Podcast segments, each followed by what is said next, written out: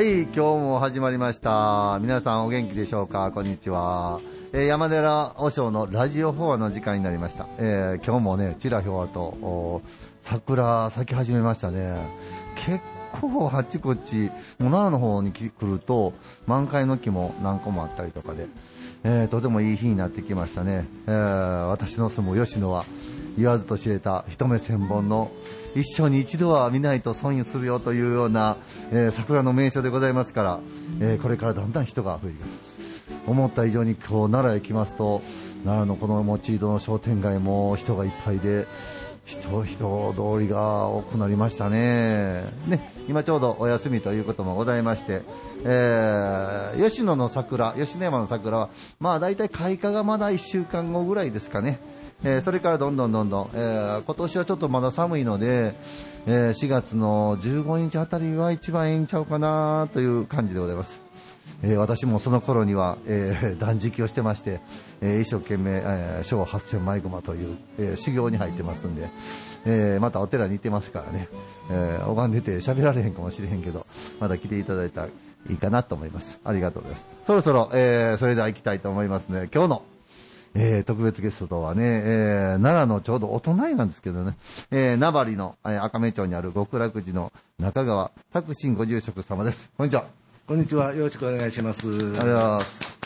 いやもう、またそのゆっくりとね、後でお話を聞きたいと思いますが、タクシン僧侶とは、えーもう長くお知り合いでございまして、えーなかなかいろんな経歴を持った方でございますが、まあそこまで話できるかどうかわかりませんけど、えー私が知り合った頃には、えー京都の世界遺産であります、仁和寺の課長さんやったかな。ずっとあの、お勤め、えーなされてた時でございまして、まあほんまに旧友ということで、えーまたほんで、この目の前の通りを、えーラジオ放送してると、えー歩いてはったということもあって、えーまた後からゆっくりとお話を聞きたいと思います。また、えー聞き手は今日も、えー奈良ライフ、また、読み子情報サイト、奈良っ子の編集長であります、朝広よしこさんです。こんにちは。こんにちは。どう。もありがとうございます。よろしくお願いいたしこのます。間はちょっとお休みやったんでね、寂しかったです。ちょっと雲隠れしておりました。はい。よかったです。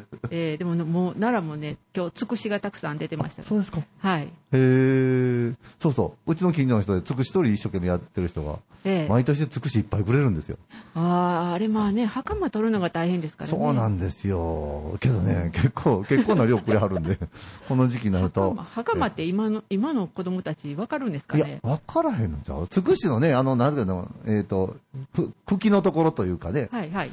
ところにちょっとこう、ついてる、ちょっと硬いところやね。王冠みたいなね。そうそうそうそうそうそうそう。節、節の。節、節、節のところですよね。はいえーあれ取ってね、はい。ほんで、卵いで炒めたりとかはいねして美味しいですよね。美味しいです。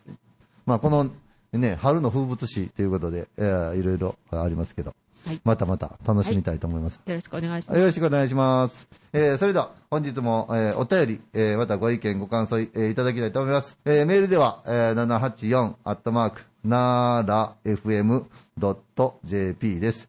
えーまた、ファックスからは、えー、0742-20の7840からお願いいたします。また、ホームページからね、えーメッセージ、リクエストのホームから記入していただきまして、この内容を送信するという赤いボタンをポチッと押していただきましたら、えー私たちも、えー元気いっぱいまたやっていけると思いますので、どうぞどうぞ、よろしくお願いいたします。えーまたオープニング曲は、ボンノーズ、えー一期一会、ようこそ大師山寺へ。またエンディング曲は、白井大輔さん、僕にできることならです。最後まで、ゆっくりとお聴きくださいませ。よろしくお願いいたします。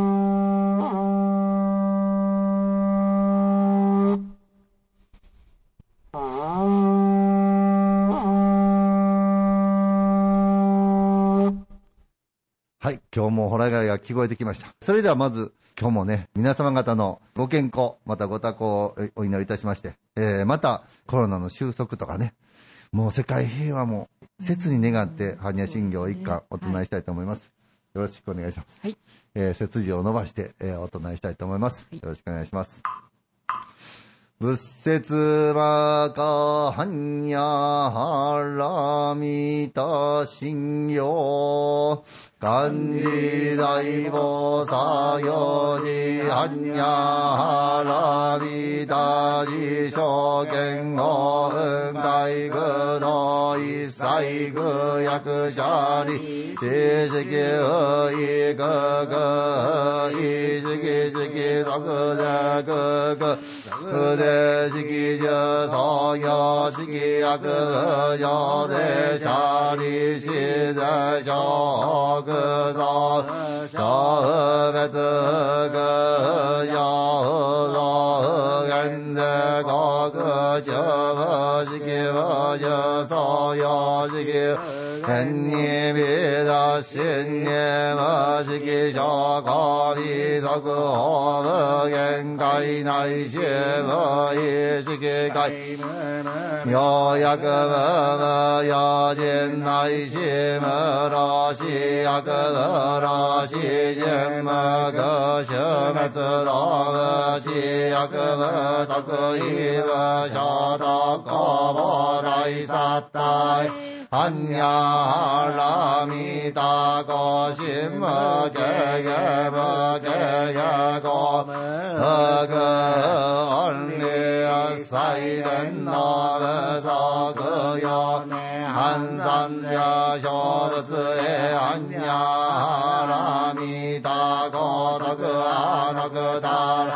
ラ三脈三宝大コシアンニャラミタゼ大理修で大名修で無上修で無道道修の上一切具真実高校説般若ハラミタ修作大修圧やてやてはらやてはらそうやて文字そか般若心経どうもありがとうございました。えーコロナ禍でね、マスクをしながらお経を唱えるというのも、えーしんどいんですけど、はいだいぶ慣れてきましたね。さすがに2肺年が強くなりますえ？ね。肺が強くなります。そうなんですよ。それと、息を吸うタイミングがすごく難しくて、はいし。かしながらね、思いを込めて一生懸命念じながら、えー、お唱えさせていただいてます。えー、それではもう早速聞いていきたいなと思うんですけど、えー、中川住職、お久しぶりでございます。あよろしくお願いします。もう数ヶ月前にこの前でお出会いさせていただいて、うん、たまたま歩いてましたよね。えー、大塚さんに会いましてね。何してんの？って。えー今からラジオや。って。出るか？って言われて。いや、今はちょっと。今、ほんなら、まあ、後日ね、連絡させていただいて、はい。ちょっそうですと今日来たわけなんです。そうです。ありがたいです。縁っていうのは、なかなかね、素晴らしい。いや、本当にね、うん。ほんまに10分、20分違う方はね、声かけることもできへんので、そういうご縁があるというのでね、えー、ね、中川住職はこの近くのね、お住まいやったということで、奈良町なんですね。えですよね、びっくりしますよね。ようね、この、持ち殿もね、よく来ましたよ。あ、そうですか。うんえー、今はね、おしゃれな店がね、いっぱいありますけどね、はい。あー田舎のね、えーいい商店街ですよね。そうですね。うんうん。だから本当に、あの、ここでお出会いするのが不思議やなと思ってたら、逆に、私がね、ただ奈良に来てなかっただけやなと。もしかしたらもっと出会ってたかもしれません、奈良に来てたらね。で、私がお出会いしたのはね、あの、お室の、あの京都の、はいえー北の方にあります、えー仁和寺、はいえー仁に、えー和らぐ、わ、わーって書いて、仁和寺って世界遺産なんですけど、お室桜で有名なところで、はい。そちらに奉職されてる時にお出会いさせていただいてはい。まさかその、それからずっと、なんかこうやって仲良くさせていただいて、ただ何年前ぐね、らいですか？もう20年20年前ぐらいでしょうね。でしょうねもうそれぐらいになって、ほんで、年もね、あの、一個違いなんで。はい。だから割と仲良くさせてもらえる。ほんで、周りのお友達とかも、お坊さんの仲間もみんな同じやったりとかで、えだから割とね、仲良くさせていただいたんですが、ね、はいご縁があって、8そうですね年前に、えー今、えー三重県の、えーはい名張市、えー赤目四十八滝っていうね、はいはいはい。この辺りでしたらよく遠足にね、行ったかなああ、って、ね。そうですね。はい。あーいうふうな方も多いかなと思います。はいえーそこから参りました。ねえ。ほんで、極楽寺というお寺へ、えつ勤めっていうか、そのご住職として入られたと聞いてから、なんかその、その極楽寺というお寺はまたこれ奈良にすごくご縁のあるお寺なんですよね。まあ、名張で一番奈良に近い寺、はいはいはい。言うても過言ですうよね。んなるほど。ねまあ、いうのも、はい。えー東大寺の、えーお水取りがはいはい。終わりました。この間終わりましたね。ね、やっとまあ、春が来ようとしてます。そう、奈良の春といえば。そのお手伝いをね、はい。約800年間、はいはいはい。記録によると、はい。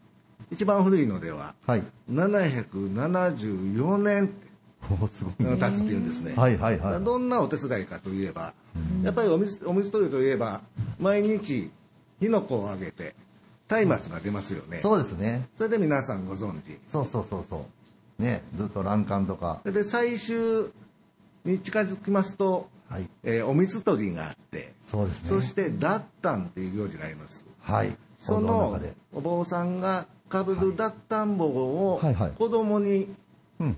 かぶせるとはい風邪ひかへんっていうね、そうですね昔から言いますがね。そうですね。うん、その脱炭の行房の松明をはいはいはい。私どもその赤目の山からはい。ヒノキですけどねはい。毎年運んでるんですねこれすごい。それが、800年、約800年前から？そうですそれをまあ、えー、松明長神って言います、はいはいはい。その行事ですねその行事を約800年間、はい。えーやっておりますなるほど。それはずっと、その極楽寺に伝わって、ずっとやってはる？もともとはい。えー昔道館という長者がおられて、はい。まあ言うたら市長みたいな方ですよねははははその方がその名張のお市をはい。町を村を治めておったとはい。ただしいい政治はできなかったってはあ。なるほど。村人は、はい。えー畑で働き田んぼで働きうん。なんですけども長者は、うんえー朝からお酒飲んだりはいはい。遊んだりしてたってへえ。そうしますとうん。家族が亡くなっていくんですよなるほこれらいこっちゃということでど。はい。東大寺のうん二月堂の観音さんを拝み始めるんです。ははははなるほど。それ以降、うん。観音さんのために、二月堂のためにはい。松明を送ってくれよという遺言を残すんですよね。ああ、なるほど。うんどうかなの。それをね、あのー私どもの地元の人々ははい。ちゃんと守ってるんですよ。それが約800うん年。そのね、言葉、遺言をね、はい約800年間ね、はいまあ、記録によると774年ね、はいずっとね、守っていくんですよね。なかなかね、今時ないです、そういう話はね。そうですよね。あまあ、それだけご利益があったということなんでしょうね。ーそうですね。うん。また、その、ただ松明の木を運ぶだけじゃなくて、はい。自分たちの願い事、はい。思いはい。も乗っけてですね、乗せてうん東大寺に約、うんえー30数キロはい。山道を歩いて歩いて。おうああ担いだままですよ担いでねその切りましたヒノキをはいスライスにしてああ、はい割って。割って固めて、うんはい。そして竹に結んでそれを峠を越えてはい。奈良までやってくるんですね。はあ、すごいな。うんほんで、これ、あれですか、こう、おみこしみたいに。そうですそうですそれ5人でですねよく出た年には12かはい。1か2かって言うんですけどね、はいはいはい。そのあ松明のこと、はい。12か出たっていう記録もあってね、ええすごいうんな。大勢で行くんですね。はいはいはいはい。まあ、その持っていったやつを、その、その年に使うんじゃなくて、来来年に使う。次の次の年に使うんですそうなんです。まあ、乾燥させないとね、ね。燃えないですから。それがあのお松明のどどこに使われるんですか？脱炭松明の先なんですね。あ脱炭の先。はい。はいはい。あの、お堂の中ちょっと割れてで、るような感じ。あの、使う、あの、皆さんが知ってるね、外にね、あの、あでやってるはい松明は、あれ、しなんていうのかな、杉の葉っぱ、そうですね。いっぱいつけてるんですけど、中でやってるやつは、ヒノキの、まあ競技って薄い板を、あの、束ねて。あのちょっと短めのそうです、そうです。水点と飛点がこそうあそうですそうです。そうそうそうそうそう。う振り回すやつですそうね。ですそうです。はい。あの松明をずっと奉納。約800年間。ですから、あの、地元の人の誇りもね、あ、かなりね、確かに。やっぱりあるんですよね。それでね、へえー毎年3月の12日、はい朝はい6時から、はい。と極楽寺でお勤めしましてね、はい。そこから今は、えー奈良県、えー三重県との県境、はい笠間地区はい。はいはいまで歩いていきます。はい大体2時間。はい。それでそこからうん。車に乗っけてうん奈良まで運びます。はあそしてうん。えー東大寺に納めて、はい。でその晩ね、はい。おちょうどお水取りの行事があります。えああ、はいはい。でその後、脱炭の行法があります。はいはいはいこれが終了が4時なんです。はい。はい。朝のね。ででそこからまた地元に帰ります。なるほど。これね、なかなかね、不思議なことなんですけどもね、はい。えー12日の朝6時に、えーお寺お寺で集合します。はい。えーちょっとまた寒いなーっていう時期も多いですね。はいはいはい。で、えーちょうど東大寺に松明運んで、はい。そして4時に、朝の4時に行事が終了して、ははいはいはい。そして、えー地元に帰ります。はい。えー朝あーちょっと寝て、はい。えーお寺に集合します。はい。ほんならね、なんか春になったような気しますよ。あぬくいです。あああ、春をね、連れて帰ったんかなって。うーん。まさに春を呼ぶ。そうです、はい春を呼ぶね行事上手ですね。なんですね。それであれですか？そんな、あの、その山に入って、こう2月ぐらいからずっと山切り出しに入るんですか？ちょう。どお寺のお山がありまして、山えー松明山っていうんですね、これね。松明山、えー2月の11日の祭日、うん。山に入りまして、はい。えー100年ほどの木を、だいたい30メーター、これをば伐採します。ほですけども、この木、100年間生きてたわけです。う。そうですよね。人間のいろんなエゴのために木を切る。はい。ええですから、何度も何度も拝みます。ああ、そうですか。そして、木に納得していただいて、はいそして、うまくうん。松明になるように作って、なるほどそして奈良まで届ける。もう、えー何回も何回も拝むんですよ。そうですか。あこれ実際にな、あの、中川住職が拝んでる。そうです。ほんで、あれですよね、あの、薄くその、スライスして、その木をまたお堂の中に持ってきて、お堂でずっと拝んで。これあれですよ、切る前にもなんかね、拝みます。その木の前で。うん。やっぱり木もね、先ほど言いましたように、うん。今日で命が終わるっていうことですからね、そうですね。ようようね、説明してあげないとダメです。なるほど。ほんだらね、やっぱり年によってはね、なかなか切れない年、あ、そう。スパーンと切れる年、へえ。やっぱりね、あるんですよね、最後の抵抗って。うん、うん、うん。命やからね、やっぱり命ですよね。ようよう木にえうん。い言い聞かせて、うん。東大寺まで、観音さんのもとまでーはい。お連れしますから、っはい。うん。ていうことを説明します。はい。ほんだらストーンと切れます。あ、そう。なるほど。ほんで、切ってから、その、あ細かくしてから、また、えーお堂の中で、そうです。何度も拝んで、うん。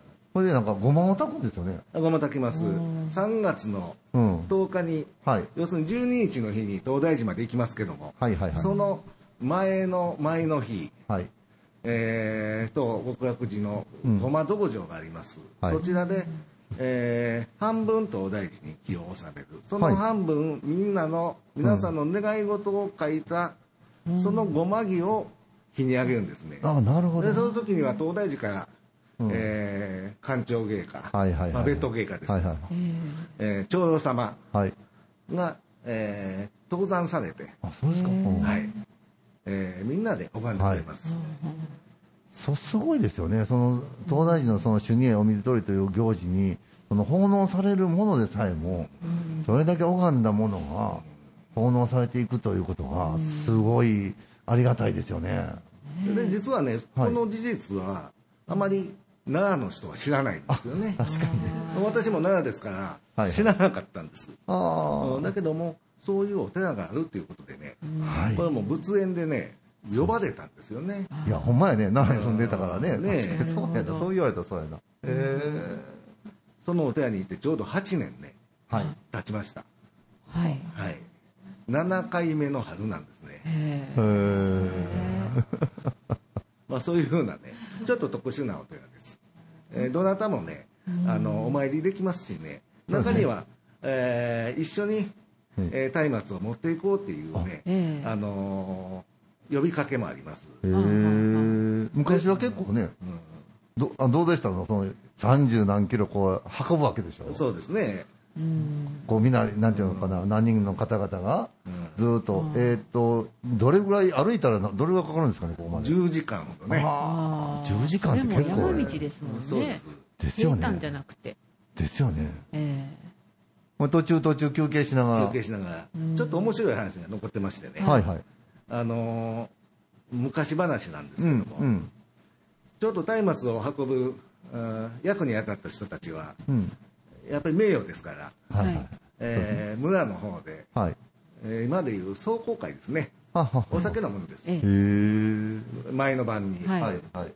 でで、いっぱいいっぱいお酒飲んでもうて、はいそして、えー、笠間峠という峠を越えます。はいはいはいはい。えー峠を越えたあたりで、はいえーもう夜ですから、うんなんか朝の2時ぐらいに出発するって言いましたかね。それまでお酒飲んでるわけです。は すごいな。すほごいな。んならね、ちょうど眠たいし、はいしんどいから休憩しようということで、はい。峠越えたところで松明を下ろして休憩してます。はいはいはいはいはい。えー朝あー起きて、松明がないんですよね。へえ。え？えーどこ行ったんやと思って。えうんうんうん。だけどまあ奈良まで行こうということで、こうずーっと歩きます。い。はい。ほんだら松明がね、置いてあるんです。え？ど、どこに？これどうやと思いますか？どこ、どこだと思うか？引き継ぎだとか置いたの？これまあ言うたら松明、まあ、そんだけありがたい松明、霊はい験あたかな松明、はい。えー一人で歩いていったんかなって。そんなアホなことない。そうだね。そうですよ。うんこれは、うん。その松明をはい運ぶはい。街道筋の人が、はい。はい。その松明に触りたいんですよ。ああ、なるほど。触ることによって観音さんの。力がある。はいなるほど。みんなの思いも変わってる。はい。だから、そうやっていろんな人の手を借りながら、あ奈良までやってくる。え、じゃあ、少しずつ皆さんが運ばれたわけですか？そうですあ。ね。なるほど。で、最後、うんえー、白豪寺のはい上の方に、えー八伏せ峠、ええはいはいはい。ちょうど五国神社のはい。はい上あたりでしょうかね、はい六キャンのあたり、え難所なんですね。すごい坂やっています、はいはいはい。それを下って、うん。そしてえ、はい。えー、六キャンから東大寺まで真直線。はい。ああ、なるほどはい。あそうですね。はいはい。見えますもんね。そうです。下ったぐらいに置いてあったんですか？お昼、そうですね。まあ10時間ですからね。すごいとこへろまで。ーまあそういうことしておったんですけども、はい。ちょうど近鉄電車も整備されて、はいはいはいはい。えー電車で運ぼうということになりました。あ、なるほど。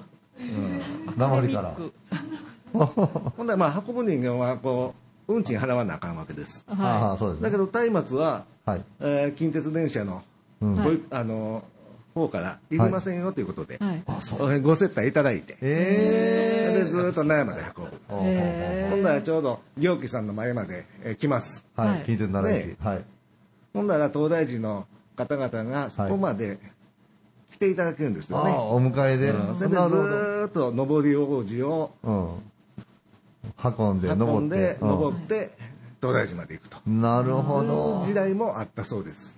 え時代やな、やっぱりえ。なるほど。で、今は車。今は車です。あトラックの上にね、ええ紅白のね、ロープかけてね、はあまあ昔で言う、あの、うん嫁入り道具嫁入り道具みたいなね。あそんなんです。読売させるみたいなああそれでずーっとできないですねずーっと行くんです。いや、すごいですね、けど。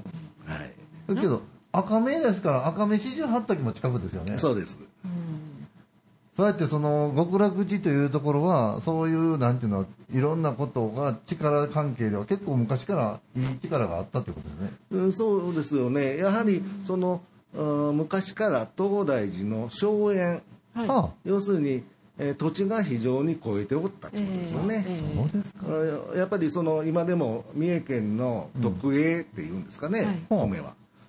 そうですまた非常にあの滝の水を使ったおお酒、はいはいえー非常に美味しいお酒。はいはい。それで伊賀といえば、えー伊賀牛とか、えー非常にあの、あそういう場所なんですよね。はいそうですよね。割と温暖なええええ場所ですもんね。そうですね。住みやすい。美味しいお酒いっぱいありますもんね、伊賀は。そうですか。そうです。今のね、酒は。ようどれとは言いませんけど。ただし、織田信長に2回ははいい。。攻められてしまって、焼け野原になったんです。そうですか。はあ以前映画で「忍びの国」って、いはいはい。あ。あれがその舞台でもありますよね。ああ、そうですね。はい。えーあ、そっか。伊賀甲賀というね、うんそうそう忍者の里ですもんえね。桃地三大内でね。ああ霧隠れ才蔵のおお師匠さんですね。はいはいはいはい。すごいな、歴史的にもすごく重要な場所で。まあね、昔この忍者の物語とかね、読みましたけどね、うんそういう人たちが出てくるんですよね。なるほど。うん。やっぱり力の強い方もよくおられたんですね。そういうこと思ったらね。やっぱりその松明を運ぶとか物を調達するというのには、うんかなりやっぱり力を持ってたあの、吉野の山で修行された縁の行者さんも、はい。はい。えー赤目の滝で、そうですね。ね、えー赤目の牛に乗ったはいお不動さんが現れたって。はそれで赤目の滝っていうんですよね。あ、なるほど。うん。不動滝っていうのがありますわね。あ、そうですかうん。へそういう場所です。え。なかなか、けどあれですよね、中川さんはその縁があって縁があって、もともとね、あの、小屋さんにも10年ぐらいおられて。小屋さんにもおりましたけどね。なんかこう、奈良で出身されて、なんか、こう、高野山に行って、また京都のそのね、お大地さんの名察に行って、そして今度はね、名張のそういう名察に行かれたっていう、その経歴もすごいですね。まあ、ずっとその奈良出身ですからね、はい。えーお水取りについてちょっと勉強してたんです。はい。はいはいはい。で、えー自分も参拝もしたし、はい。えー、仁和時代は若い坊さんを教えてたんです。ああ、そうや、修行僧のそれでみんなでちょっはいと、あのお参りしようって。はい。はいで、そういうふうにしてますとね、ある日ね、えー名張の極楽寺、はい。へえー行ってみいひんかって。ほどんなお寺なんですかって。ーはいお水取りのお寺やって。う。へえ。ああ、仏さんが呼んでくれたんやって。なるほど。はあ。もうまさに。まさにそう思います。そうですねそうですね。うんこの縁っていうのはね。なかなかね、やっぱり素晴らしいですよね。こうやってお仏家さんとも、はい。いろんな縁を越えてそうですよね。知り合うことができて、今日こうやって出させていただいた一つのですよ縁。ね。ね。これはまた、それぞれ広がっていきます。そう。本素当にそうですね晴らしいなぁと思いますよね。なんか縁ってただ出会うだけではダメですね。それ生か生かさないといけないそうですそうです。またこう倍増していくんですよね。はい。ですよね。うん。なんか生かされていくのが分かるっていうのは私たち生きてて、ええなんで一生懸命やっぱりいろんなところですることによって、どんどんどんどん生かされていく。これを感じるというのはありがたいですね。ままさにですね、この命を感じるっていうかね、生きてるなーっていうようなねやっぱり人間っていい時、はい悪い時あります。はい。はい。だけども、最終的にはね、うんよかったなーっていうふうに思いたいですよね。そうですね。うんはいまあ、いつ亡くなるのか知りませんけども、はい。最後のとこで、うんえああ、よかったな、って言うて、い向こうに行きたいなっていつも思うんですけどね。なるほど。うんいや、それはあれですよ。あの、100年育った木をね、切って、一生懸命拝んではるよってに、え私たちも、やっぱそうありたいし、そうなりたいですね。やっぱりみんなね、手をかけてね、自然が育っていくように、はい。本当にそれが、また、ね、うんその最後の瞬間、うんこれからあれやで、切るよ言うて拝んでもらえる。うんまたその役を仰せつかるというのは、中川さん、それは人徳でしょ。で、その伐採行事に地元の高校生が手伝ってくれるんです。はい。そうですか？へえ。ですから、木もやはり命があるんですよっていうのを感じていただく。えなるほどだから最初、ああ、木を切って運ぶだけかうえん。えっていう感じです。ええうんだけど、うん木にも命あるんですよって、うん。こうやって教えてあげます。はい。ほんだら、丁寧に丁寧にええ仕事して運んでくれます。ああ、なで。私の方も朝から水かぶってはい。挑みますからね。お清めをされるんですはいそうですか、はいやっぱり。へだけどやっぱり、えー万物やっぱり命ありますからね。そうですね。やっぱり命の大切さ、そうですまたそれを粗末にしない、うんそういう気持ちを育てるっていうのは、やっぱり、ねいとただいた命をそうですねやはり大事にする。はい。ね、中には肉魚食べへんとはい方もいてはるけども、はい。野菜だけやうんはい。だけど野菜も命ありますから、そうですね。はいね、それこそ木も命があります。全て命がある。うん。そういうことなんですよね。それを皆さんに実感していただくっはい。えていうのはやっぱりこの、ね私たちの仕事違うかなって日々思ってます。そういうものを使って、この間もね、あの、館長さん、あの、東大のね、はいベッドさん出ていただいた時も、え生きとし生けるもののすべての命の懺悔を私たちはするといそうなんですよそこで繋がっていきますね。えなるほど。懺悔することによって、はいはいその功徳を得る。はい。はい。ただ、反省ばっかりしとったからです。はい。そうですね。反省することによって何らかのものをいただく、パワーをいただく、はいこれが結果っていうんですね。ああ、そうやね。結果法要って言いますね。結果はいはいはい。これが確かに、戸川大寺二月堂お祭りの、お簡一単な番、そうですね。一番簡単な説明やと僕思ってるんですけどね。確かに、観音さんの、まあ、功徳をいただくために、皆さんの、えー懺悔を変わって一生懸命する。またそこに携わるお供え物一つ一つが、皆さんのその功徳あるという力をもらいたいという人の思いまでも、すべて包み込んで、この奈良のお水取りというものがあるっていうのが、これはありがたいですよね。そうですね。えこれが1200年ほどはい続いてるっていうことですよね。なるほど。けど、三重県っていう、その名張市っていうところは、その信仰も未だにね、深いところですね。そうやはり思えば。、えー皆さん、えー神仏に対してのうん。思い、はい。えーご先祖様はい。にの思い、はい。やっぱり心が綺麗な方、うん。いまだにそういう風習うん。って残ってると思うんですよね。なんかあれやね、10年ぐらい前までは、なんか、あの、神おろし、いた子みたいな、あんなもんあったとか言うて。あのよくあのそういう人に頼んで、はい。お父さん呼んでください、あお母さん呼んでくださいって、えいって言って、ほんお父さん出てきましたよ って、あそうで。そういう人がいてたって言うんですよね、う。んまだいてんのか、おられるのか、おられないか分かりませんけどね、うんそういうことはいね、や結構あったらしいですよ。名張の方行くと、はい四十九日の日に、はい。そうやってあの神おろしじゃないけど、お父さんお母さんをおろしてきて、はいはいほんでそのやっぱり言葉をもらおうみたいなそんなことも昔あったっていううんね。そうそう、そうなんです。えそれだけ先祖さんの気持ちというものが身近なんでしょうね。ーねえ、そうですね。よくね、あの私、檀家さんに言われるんです、はい。はい。えー、バチ与えませんかって。ほうほうほう今日ね、あのほ仏壇で仏さん拝んどってね、、はいつもお供えできなかったんでね、いつものお供えができなかったんで、はいはいはい。バチ当たるって言うんです。うん怖いって。うんうんそらな、ご先祖さんね、バチ当てませんよって。お父さんお母さん、そんなんバチ当てませんって。うんただし、うん人間がね、うん人に、これされたらあかんなんなって。はい。はいはいはいはい。こんな仕打ちすんのかって。はいそれ仏さんしたら怒られますよって。ええはいはいはい。そういうことちゃうんかな。うん、確かにね。ご先祖さんがバッチ当てるってことはあんまりそうそうね、そういうことはないと思う。どっちかというと守ってもらうことのだからそれに関してすごいね、敏感なんですよね。そうですよね。うんやっぱりそうやって命を大切にする習慣のある地域ですから、ええやっぱ命のその、なんていうのか、あるなしというものに対しての、やっぱり気持ちの強さというのかな。まあ、それは違うんでしょうね。そうですね。だから逆にそういう土地やから豊かに生きていける、そう。そういうのがあるんちゃうかなと思いますね。そうですねうん。自然の恵みをいただいて、そうですよねそして神仏に感謝してる。はいね、これが何百年もうん続いてるんですよね。そうですよねで。すね。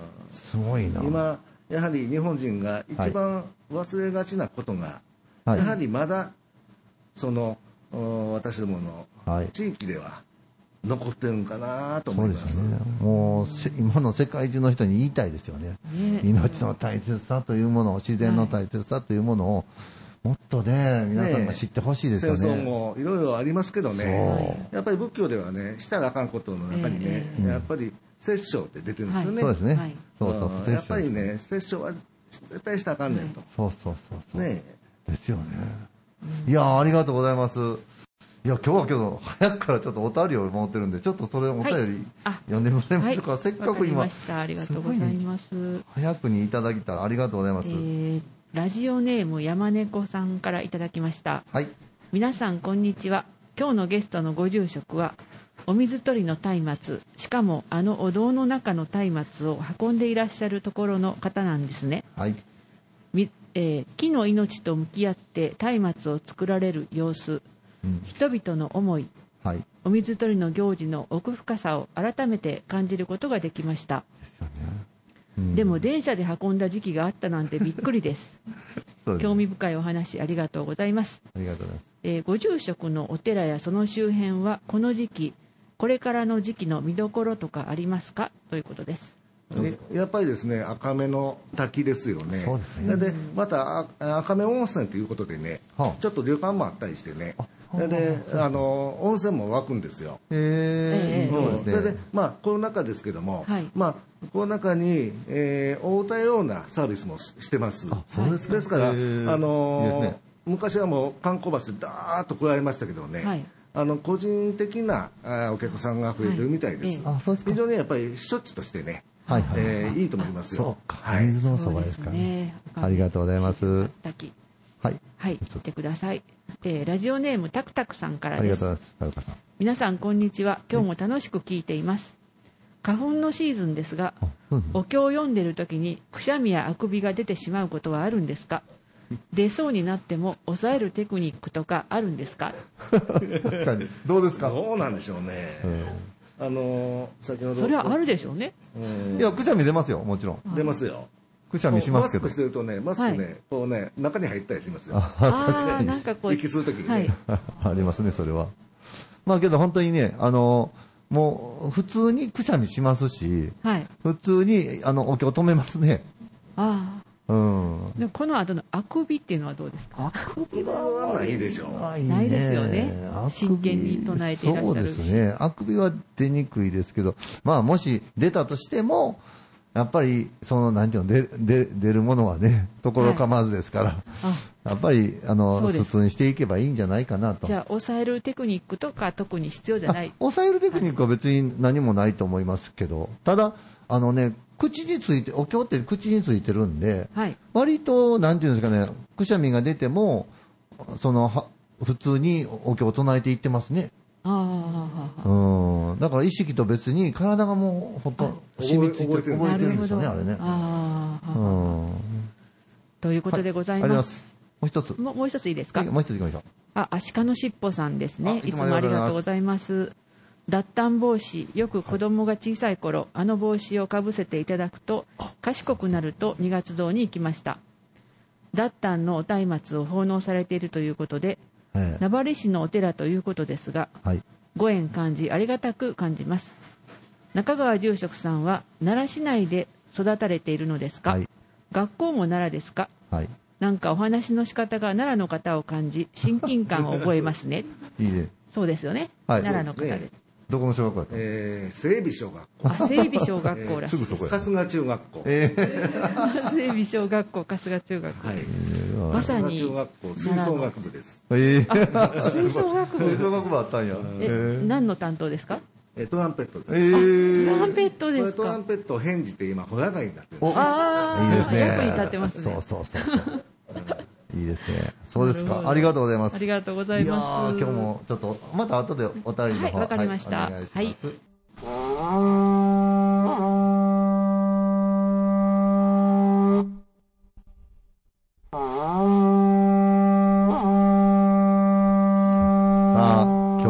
お願いします。さあ、今日もホラ互いの音が鳴ってきました。えー、ここでね、私も少しお話しさせていただきたいと思います。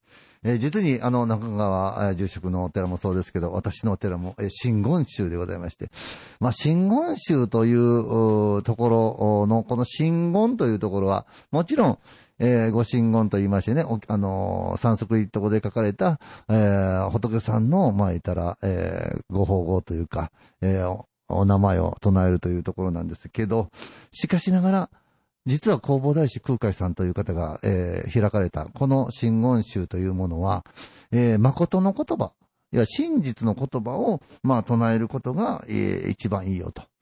えーいうことを大切に、いや、言葉を大切にする、割と、あ宗旨であるということですね。えー最近はね、あのー先生やお父さんお母さんなんかでも、なかなか言葉遣いが悪いからとかね、お前お行儀が悪いからとか言うて怒られる方だんだん減ってきてるんではないかなと。やっぱり悪い言葉やとかね、汚い言葉、まあ人を悪く言うような言葉。まあ今よく言うね、ネットでもさ、誹謗中傷とかいうふうに言われますけど、ああいうなんていうのか、もうあんたはなんでできへんねんとかね、あんたのこと嫌いやわとかそういうなんか人を傷つける言葉というものが、やっぱりこんなことを毎日言われたり、毎日ニュースで流れてたら、やっぱり私たちの心ってどんどんね、なんていうかな、不健不健康になるというか、なんかもう、生きてんのも嫌になるなと思うようなこともあるんではないかなと。いや、しかし、やっぱり、この世の中では、そうじゃなくて、あの、よく子育ての専門家の方も方も言われてます。子供を押しつけるときには、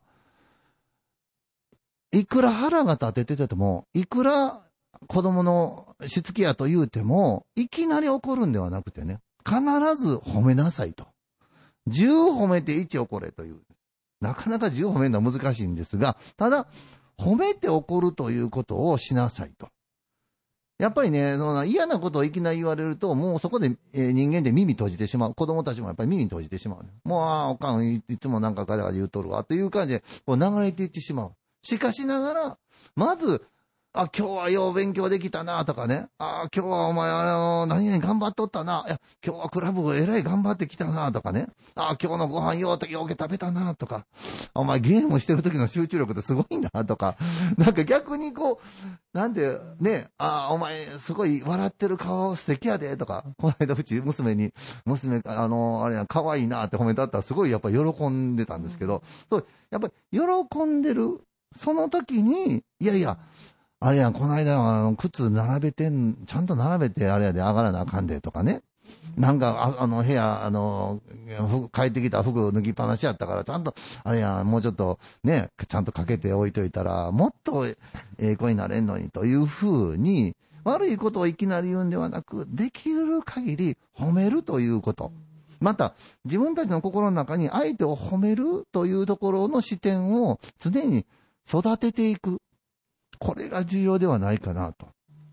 このね、小林空海さんもよくあの言われたんですよ。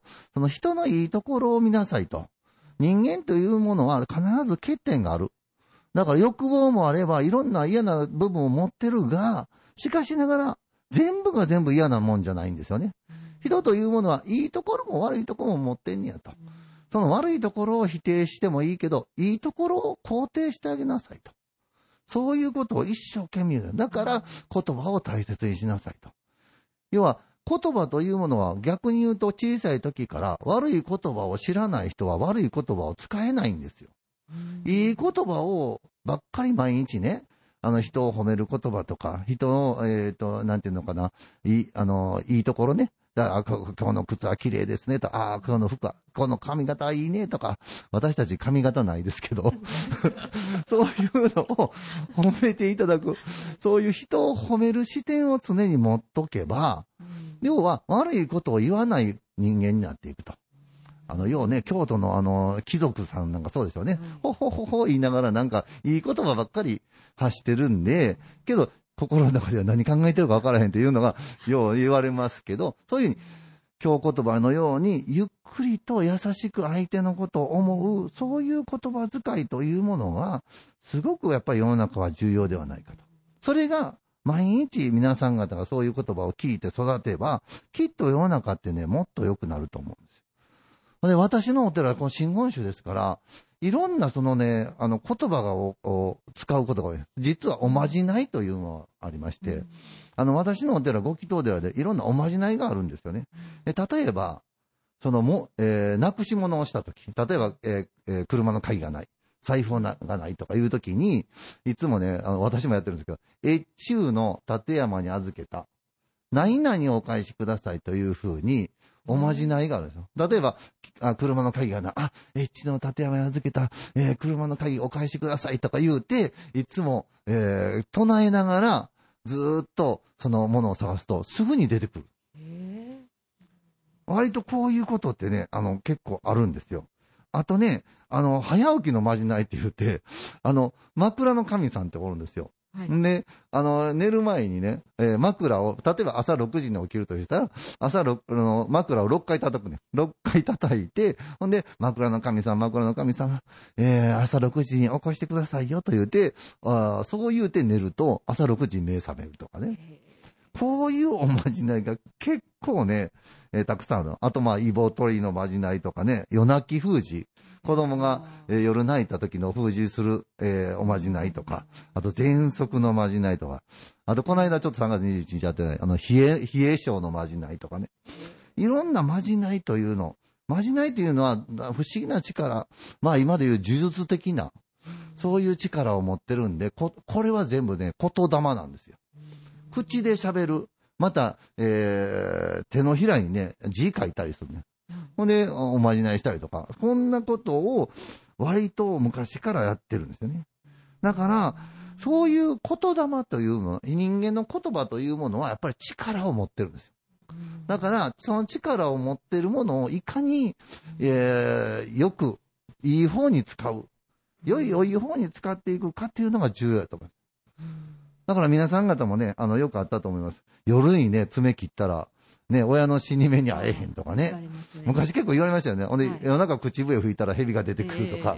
要は、悪いことをしたらこんなことが起きるからあかんよと。はいあの、誰かが言ってましたね。夜爪切ってると深爪になるんやってね。要は、暗いところで切ると目に見えにくいから、深爪になって血が出たりとかそういうことがあるから昼間切るようにしなさいよという教えをそういうふうな言い方に変えたと。まあそういう言葉もね、かなりあると思いますね。だからそういうふうに言葉の大切さ。で、言葉によってみんなを守っていくというやり方。そういうのってね、すごく重要だと思うんですよ。だから、小林市空海さんは、えー昔から、えっ、と、三密って言ってね、心と体と口。はいこれ、心と体と耳とか目とかじゃなくて、口なんですよ、必ず。はいこの三つが揃えば、何でも物事は叶う。逆に言うと、この三つがすべ、すべて良かったらいいんやけど、けど、人間ってなかなかね、この三つを揃えて良くすることって難しい。例えば腹立つっていうことは心が腹立っていて悪悪く悪くなってるはい。けど、心が腹立っても、ね、口で悪いことを言わんと、ねうん、体で表現しなければうん、それは悪にならないんですって。だから、怒った腹立つなと思った時に、まずは、6回深呼吸せえと。そうすることによって、怒りがちょっと収まる。そして、、物を持つなって言うたね。物を持ったらあかんって。物を持ってね、はい例えば腹立ってる時に物を持ってしまうと、はいなんか言うたら、言うたらバンって投げたりとか、はとうとうバンって閉めたりしたら、あ、この人送ってるわってなるでしょ。だから、うん何も持つなと。うんそして、6回ゆっくり深呼吸しなさいというふうに言われた。また、例えば人に、えー腹が、腹が立って、なんかこうね、ななんか、やったとしますわ。例えば車で事故しましたと。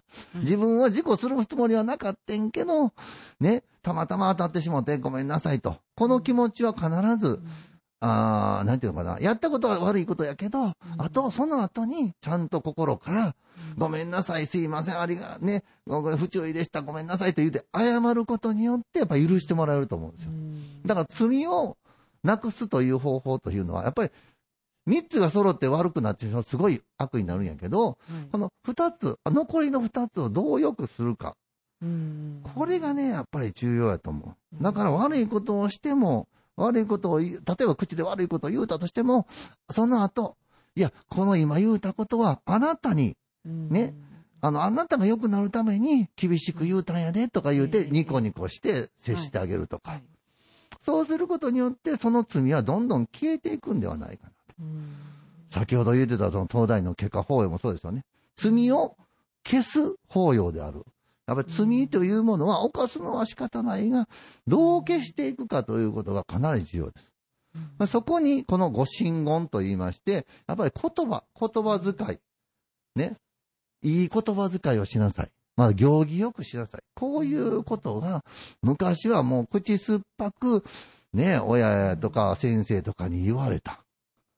そうすることによって、子供は大きくなった時に、その悪いこと、事柄から、悪い、まあ、循環するような悪いことから、いい風に変わっていく、その力を私たちは教えてもらってたんではないかなと思いますね。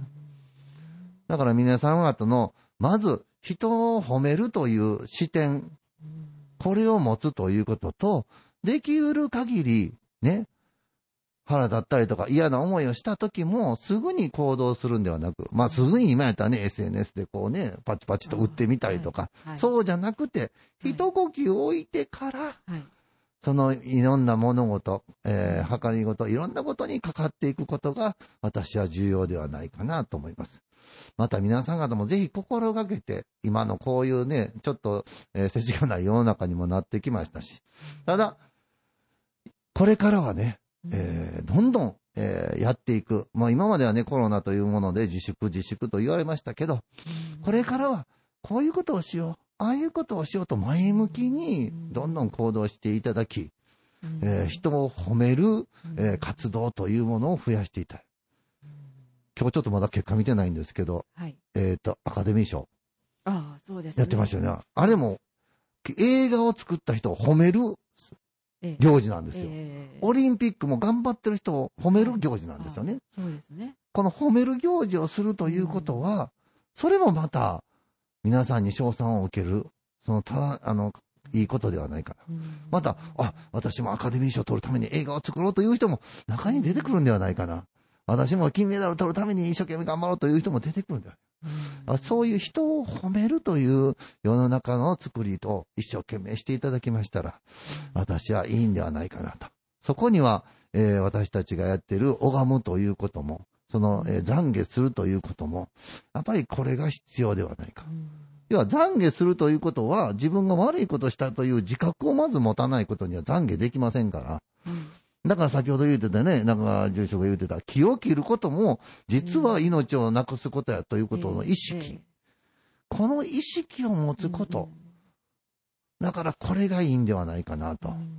んこの間、あの、あんこを作ってる人がね、般若心経を唱えながらあんこを作ってる、あの、ね、あの、えー奈良教育大の前の北太郎さんというところはそうなんですけど、あんこを作るのに般若心経を唱えねん。その思いたるや、うん。美味しいものができないわけがない。え。というふうえにう、ん。やっぱりできる限り、そのいい思いを届ける。うん。ね、35キロのね、と、うん。ね、ところを松明、重たい松明を持っていくのにも、みんな助けてね、ご利益あるやろ、ね、功徳があるやろ、言うて運んでくれる、この思い、うん。こういう思いに応えていくような世の中になってほしいですね。ということで、皆さん、褒めるということを一生懸命頑張っていただいた結果かと思います。社員も褒めないといけないですね。ああ、そうですね。ぜひ。ありがとうございま上す。上司は部下を褒めないといけないですね。え、なんかもう一個なんかお便り来てましたよね。はい。えーはい、えーラジオネームミモザさんありがとうございませんこんにちは。仏さんが呼んでくれた縁というお言葉がスッと入ってきました。はい。私も県外から奈良に越してきたので、呼ばれてきたご縁だと信信じたいです。そうですね。今月も興味深いお話、じっくり聞かせていただいております。ありがとうございます。ありがとうございます。続きまして、はい。えーラジオネームなでしこさんです。ああ、いつもありがとうございますあ。りがとうございます。皆さん、こんにちは。今日も素敵なお話を聞かせていただきました。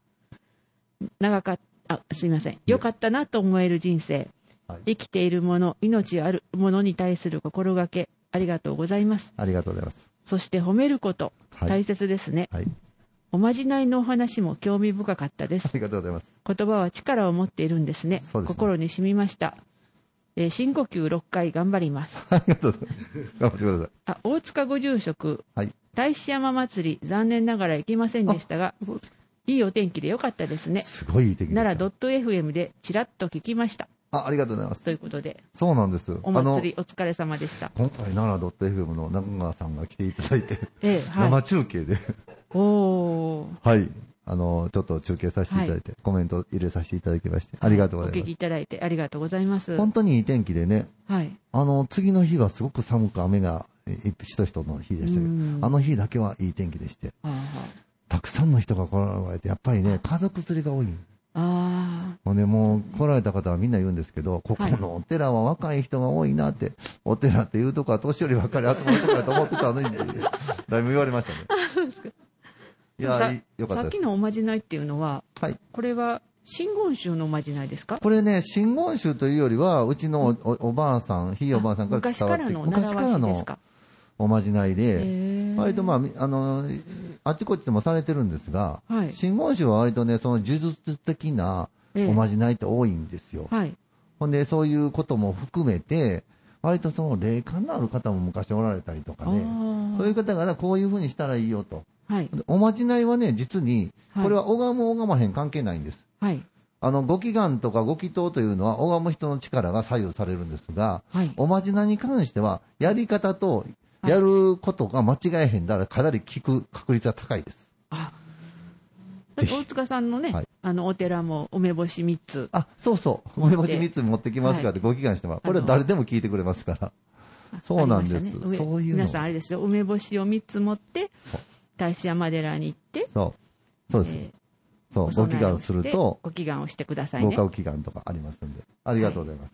い、や、今日はこんなところで、あ、それ最後にごめんなさい。来月の特別ゲストは、西吉野村の、えー、湯塩というところにあります、玉泉院の、えー、湯田長光住職さんです。はい。えーこの方もまた面白い経歴の持ち。また、ホームページや、また YouTube、大師山チャンネルというところが今ありますんで、過去音源が聞けますので、ぜひ、またね、大師山寺では、えー、Facebook やとか、えー、Twitter、また TikTok なんかも公式チャンネル、えーどんどん作っていってますんで、またまた、どうぞよろしくお願いいたします。本日はありがとうございました。ありがとうございました。